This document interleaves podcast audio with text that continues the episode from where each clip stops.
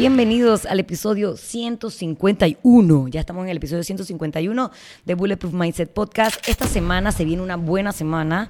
Eh, no sé a la gente que me escucha que le gusta UFC. Este sábado tenemos a Pereira versus Adesanya. Adesanya es y si mi peleador favorito y viene de perder. No que así que lo mataron, pero nadie pensó que le iban a, a ganar. Así que este sábado el man va con sangre en los ojos es la UFC 287 y después de esa viene el 15 de abril va a pelear Jocelyn La Pantera Edwards representando a Panamá, la primera panameña dentro de esa plataforma de artes marciales mixtas, así que si eso es lo suyo, si no es lo suyo y lo puedes descubrir que sea lo suyo. No era lo mío antes de la pandemia. Yo empecé a ver UFC gracias a la pandemia, así que la pandemia nos dejó este podcast, nos dejó el amor por eh, UFC eh, y bueno, cosas buenas y malas salieron de la pandemia. De las cosas malas de la semana, porque digo, siempre voy a hacer un recap de lo que me pasó en la semana. Todo se dañó, todo se dañó en el box, todo lo que se podía dañar se dañó. Y ese tema de reparaciones, eh, mantenimiento, técnicos es lo que menos me gusta de haber emprendido. No es lo mío, no madrugar, programar, aguantarme a la gente, repetir 20 veces que tienes que apretar todo en el fondo del squad, etcétera. Eso a mí yo lo puedo hacer sin cesar sin, aunque a veces quiera matar a la gente, realmente es la parte que me sale más fácil. El tema de mantenimiento, cuando las cosas se dañan, por alguna razón que no entiendo, como que me desespera. ¿Por qué? Yo sé, ya sé por qué. Porque no las puedo arreglar yo, porque no tengo ni un mínimo nada de conocimiento técnico de nada. O sea, yo de verdad, de milagro sé aprender y apagar el celular, la computadora y el set de las cosas de, del podcast y a veces hasta eso la recago. Entonces, el tema de yo no poder resolverlo yo misma rápidamente sin esperar a nadie, sin necesitar a nadie, eso a mí me desespera. Pero tengo un equipo de apoyo que no me dejan nunca sola, que sabe que ni siquiera tengo que pedir ayuda, ellos ya me están ayudando. Así que le tengo que dar las gracias, como siempre, a Rigo y a JJ, eh, que son el equipo de mantenimiento de las bicicletas y de todo lo que se daña en Bulletproof Box. De verdad, muchas gracias. Los gatos se volvieron locos, yo no sé si se escucha, pero allá están peleando muy cerca de la cámara, que siempre es un poquito de estrés, pero todo bien.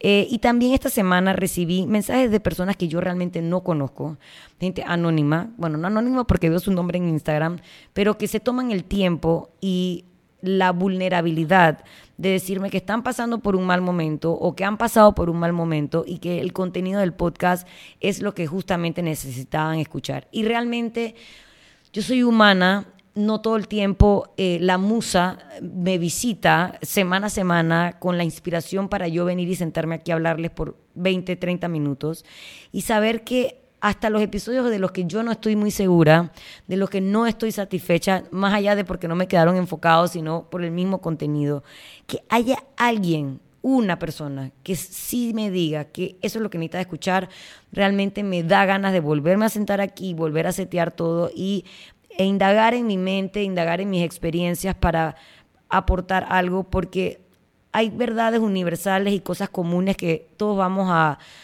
que no todos, pero muchos vamos a compartir en un momento u otro en nuestra vida y que alguien me diga que está pasando por un mal momento sentimental o un mal momento emocional y que el contenido del podcast los ayuda, realmente es la gasolina, la única que yo necesito para continuar haciendo 151 episodios más. Así que muchas gracias por ese espacio. Nunca me voy a cansar de leerles y en la medida de lo posible responderles esos mensajes, dando tan bonitas palabras sobre Bulletproof Mindset Podcast, que como ya saben fue un proyecto que empezó sin muchas aspiraciones y que sin muchas aspiraciones ha continuado, pero realmente no necesito más que ese feedback positivo eh, o negativo, pero ese feedback de parte de ustedes, que es para quien realmente yo lo hago. También lo hago para nuestros patrocinadores, porque los patrocinadores nos gustan.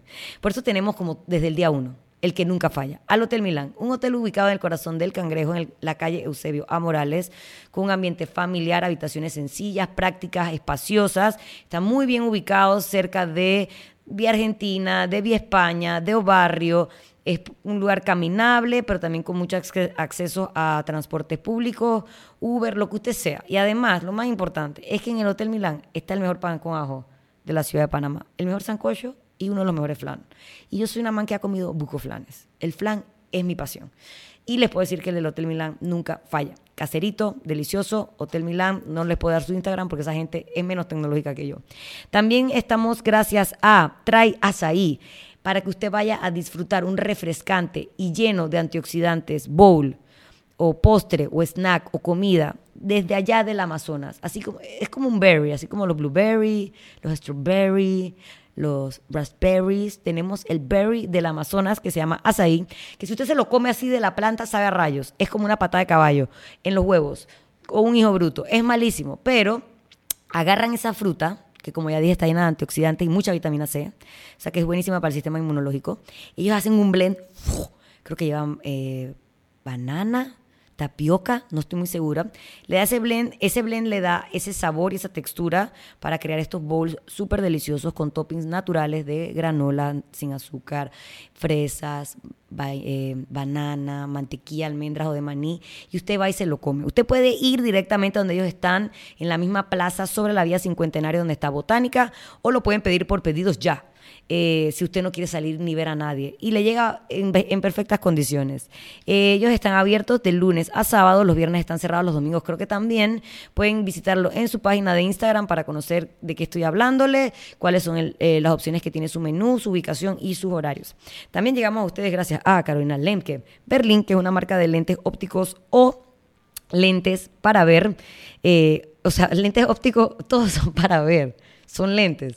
Unos son ópticos para los ciegos y otros son lentes para ver cuando hay sol y que no se te queme la retina. La cosa es que son lentes y si tú dices que los escuchaste en este podcast o en mis redes sociales, ellos te dan 10% de descuento en tu primer par de lentes y siempre tienen un descuento adicional en el segundo par. Les dejo su Instagram, les dejo el video donde yo lo estoy dando todo para que usted vaya y compre. Necesito que vayan y compren. ¿Ok? También se viene la semana aniversario del box. Eh, bueno, ya el aniversario del box fue en marzo, pero ya lo vamos a celebrar. Vamos a ir a un lugar en, Chame para que estén pendientes y vean esa propuesta que hay en Playa Punta Chame, Playa Caracol en Chame, que está muy cool. El chef es Argimiro, así que promete la cosa. Eh, hablando así como las personas, eh, que me han escrito que tal vez no están en su mejor momento y que el podcast ha sido un aliciente o las palabras que necesitaban escuchar para reflexionar o para ver el problema de otra manera, me di cuenta que por alguna, eh, bueno, yo sé por qué, no tengo que compartirlo, pero por motivos personales he estado como haciendo muchas remembranzas de un momento de mi vida donde yo no estaba in a good place gracias a mis padres, gracias a mi salud mental, a la carrera que estudié, lo que sea, yo nunca he tenido como un episodio de depresión clínica por, eh, per se, ni he, he sufrido de problemas de ansiedad graves, más allá de los ups and downs, de los picos de felicidad y tristeza que un ser humano normal eh, experimenta, entre los cuales oscilamos, porque eh, vivir es sentir y entonces a veces uno está más más, otro menos menos, pero más o menos siempre he estado en el en la normalidad del continuo. Pero hubo un periodo de mi vida hace 10 años que, según yo, por malas decisiones, que parecían malas decisiones en ese momento, ya no sé si eran tan malas decisiones, pero en ese momento sí fueron malas decisiones, yo caí en un hoyo. Ese hoyo fue la razón por la que en los últimos 10 años de mi vida fue el único momento donde no estaba entrenando. Y no digan, ay, pobrecita Paola, estaba triste y no entrenó. No. La razón por la que no entrenaba es la razón por la cual estaba deprimida que no la voy a compartir con ustedes porque no me interesa, no me siento ahí todavía. Em, y no entrenaba, no porque qué pereza entrenar, sino porque realmente yo no veía ningún valor en mi persona en ese momento. Yo no sentía que yo debía, yo no merecía eh, ese espacio de felicidad, yo no merecía tratar de, buscar eh, mi bienestar, yo no, yo no me sentía digna de ese espacio donde yo era realmente feliz. Y por estar como hurgando bastante eso en ese momento en mi vida, que fue ya hace como 10 años, me he dado cuenta que yo he olvidado muchísimas cosas de ese momento. O sea, olvidado de que eso pasó. Cosas que yo, sin darme cuenta de qué, ni por qué, ni cuándo, ni qué pasó, simplemente le puse control al delete. ¿Y qué pasa? Tendemos, tendemos, perdón, a tachar de malo el olvido y lo, lo es como el sí, es como el malo de la película, eh, porque obviamente el héroe siempre va a ser el recuerdo. Y en esa épica batalla entre recordar y olvidar, tendemos a poner como el malo al olvido. Entonces, ¿por qué olvidamos?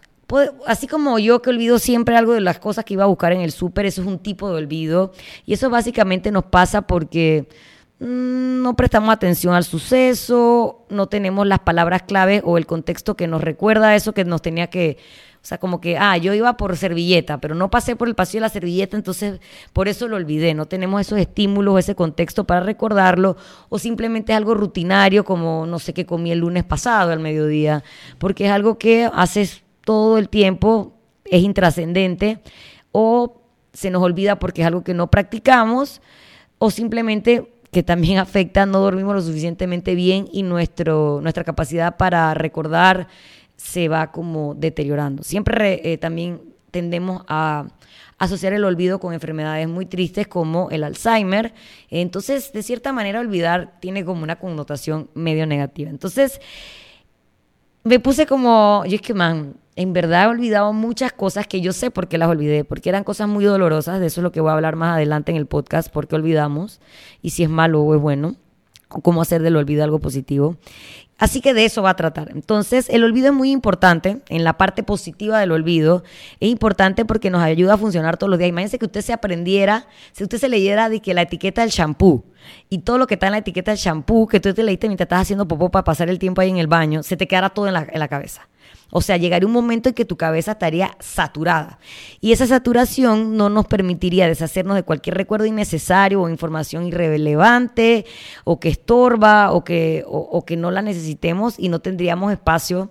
No funciona así tal cual, pero sería muy difícil ir acumulando nueva información. Entonces el olvido, como ya dije, de cierta manera es un administrador y nos permite la capacidad como de adquirir nuevos recuerdos. Y también eh, nos ayuda a sobrellevar momentos dolorosos de nuestra historia, como la Paula de hace 10 años, que decidió que iba a olvidar casi todo de ese momento. Em, desde hace mucho tiempo, olvidar fue visto como un proceso pasivo de decadencia y enemigo del aprendizaje, pero resulta que olvidar es una habilidad dinámica crucial para la recuperación de la memoria, para eh, la estabilidad mental y para mantener la sensación de identidad del individuo. Sí que olvidar es mejor de lo que pensamos.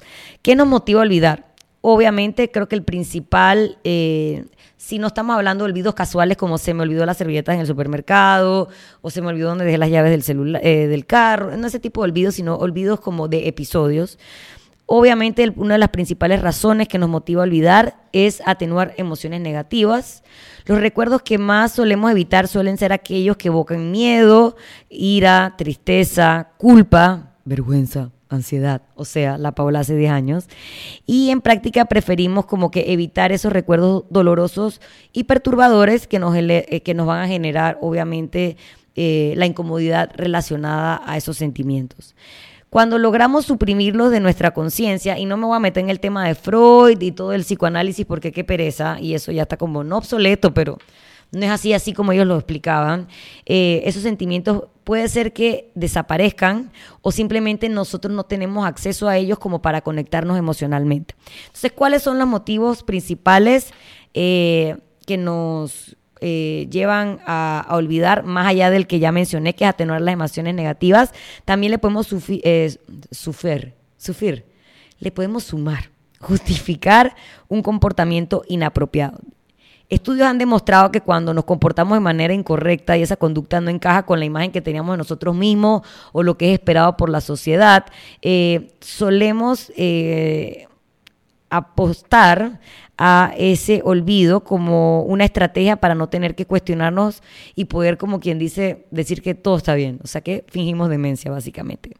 También em, perdonar a los demás es otra razón que nos lleva a, a esos olvidos eh, que vamos a llamar más adelante como olvidos selectivos, eh, porque obviamente las relaciones interpersonales a, menudo van acompañadas de la necesidad de perdonar o las ofensas que nos han herido. En algunos casos, el olvido motivado es el mecanismo al que recurrimos para borrar esas transgresiones de nuestra memoria, poder pasar la página y seguir trabajando en mejorar esa relación interpersonal. Mantener el apego, que esto es específicamente, por ejemplo, para casos donde padres han maltratado a los hijos y los hijos de cierta manera no es que crean una ilusión, una fábula alrededor de lo que pasó, pero tienden a adornarlo y a fantasear un poco y no es más que nada que una forma de poder diliar con cómo alguien que te debía querer tanto y a quien tú querías tanto te hizo tanto daño. Entonces, mantener esas relaciones de apego es otra razón que nos lleva a, ¿cómo se dice? Al olvido selectivo, que es como, como lo llaman. Se ha estado trabajando en ese olvido selectivo no solo como un mecanismo de nuestro cerebro para absorber más y más información, sino también como una herramienta terapéutica. Esto está todavía como que súper en pañales, súper infantes, el llamado olvido motivado o el olvido selectivo. Y la idea es que poco a poco se pueda entender un poco más de, cómo utilizar este este fenómeno que pasa de manera inconsciente y natural en tu cerebro, cómo poder manipularlo en una, como una herramienta terapéutica para poder, como ya dije, sobrellevar situaciones donde ha habido cosas conectadas a emociones negativas. Em, me perdí, amigos, me perdí en mis notas porque la letra está chiquita y yo siento que cuando yo cumpla 39 años, este año, me voy a quedar ciega. Y no veo mis apuntes y entonces ahora no sé por dónde iba. Ok, aquí iba. Como ya les dije, la idea es como que han estado muchos terapeutas, científicos, investigando un poco más de este olvido selectivo o este olvido motivado, como lo llaman, para utilizarlo como una herramienta terapéutica, porque hay diferentes tipos de formas de olvidar. Hay diferentes tipos de olvido, hay diferentes formas de olvidar. Uno es la represión, que este es como el clásico del psicoanálisis, como ya dije, que es un mecanismo de defensa primaria a través del cual empujamos de nuestro consciente esos pensamientos, impulsos, recuerdos, sentimientos desagradables y lo mandamos fuera de la conciencia, que según él eso es lo que salía en los sueños, eso es lo que salía en, el, en la hipnosis, eso es lo que salía con esas em, cosas como incidentes comunes como se me olvidó esa cita con esa persona que tenía pereza de ir. Ese tipo de, de, de, comportamiento Freud lo llamaba como que venían como si fuera el residuo o el resultado de esa represión. La supresión es un mecanismo consciente y voluntario a través del cual restringimos los pensamientos y recuerdos que nos resultan dolorosos o que no queremos aceptar. Cuando un recuerdo nos molesta, intentamos pensar en otra cosa o cambiar del tema en nuestra mente o simplemente sacar ese contenido de nuestra mente. Eso es voluntario.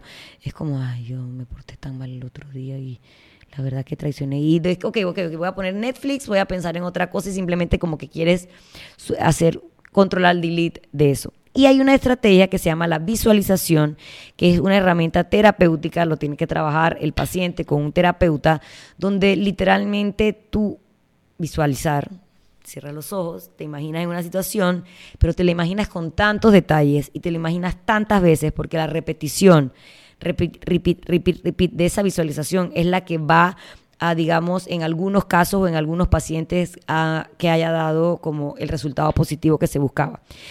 La idea es como que podamos eh, en la visualización literalmente imaginar, por ejemplo, si tú tienes un pensamiento que o una escena en tu mente de algo que tú viviste que te atormenta, literalmente tú la como que la dibujas en tu mente en un papel con todos los detalles y te imaginas a ti mismo con un fósforo prendiendo ese papel o te imaginas que escribes una nota de toda esa situación, de ese recuerdo que no quieres y agarras esa nota en Word y la mandas a la papelera de la computadora. O escribes todo eso en un whiteboard en tu piloto y te ves a ti mismo escribiendo cada cosa de ese recuerdo que no quieres tener en tu mente y luego pasas el borrador y lo, lo, sacas del tablero.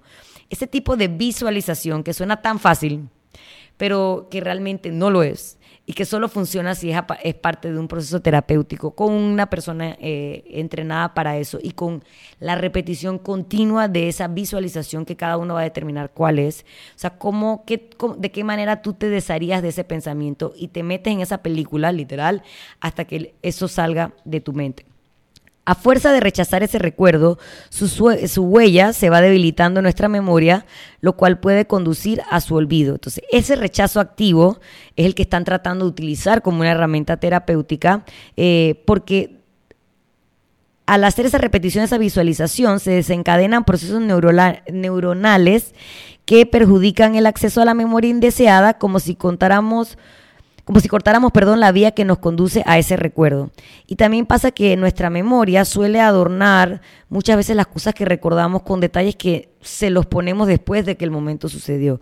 Entonces, en esa visualización también se busca que ese recuerdo tú lo adornes o lo reescribas de alguna forma para que podamos recuperarlo distinto y al, al recuperarlo distinto tus sentimientos hacia ese recuerdo o hacia ese momento o hacia ese pensamiento también se experimenten diferentes. Básicamente, olvidar intencionalmente es recordar de manera diferente a propósito.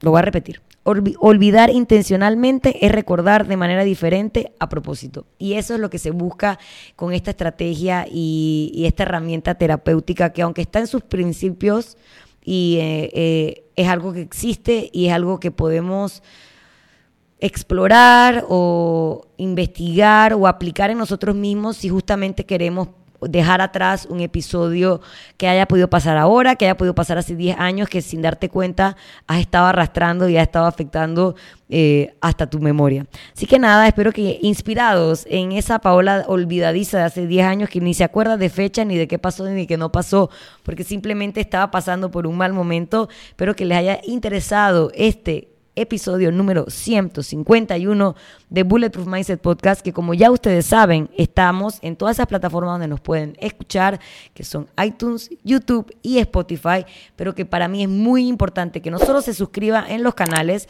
sino que comparta cada episodio para que la comunidad Bulletproof siga creciendo, para que más personas que necesiten esta información tengan acceso a ellos y para que yo pueda entender que semana a semana hay gente que espera este contenido mucho más de lo que yo jamás me hubiera imaginado cuando empecé este proyecto hace ya más de dos años.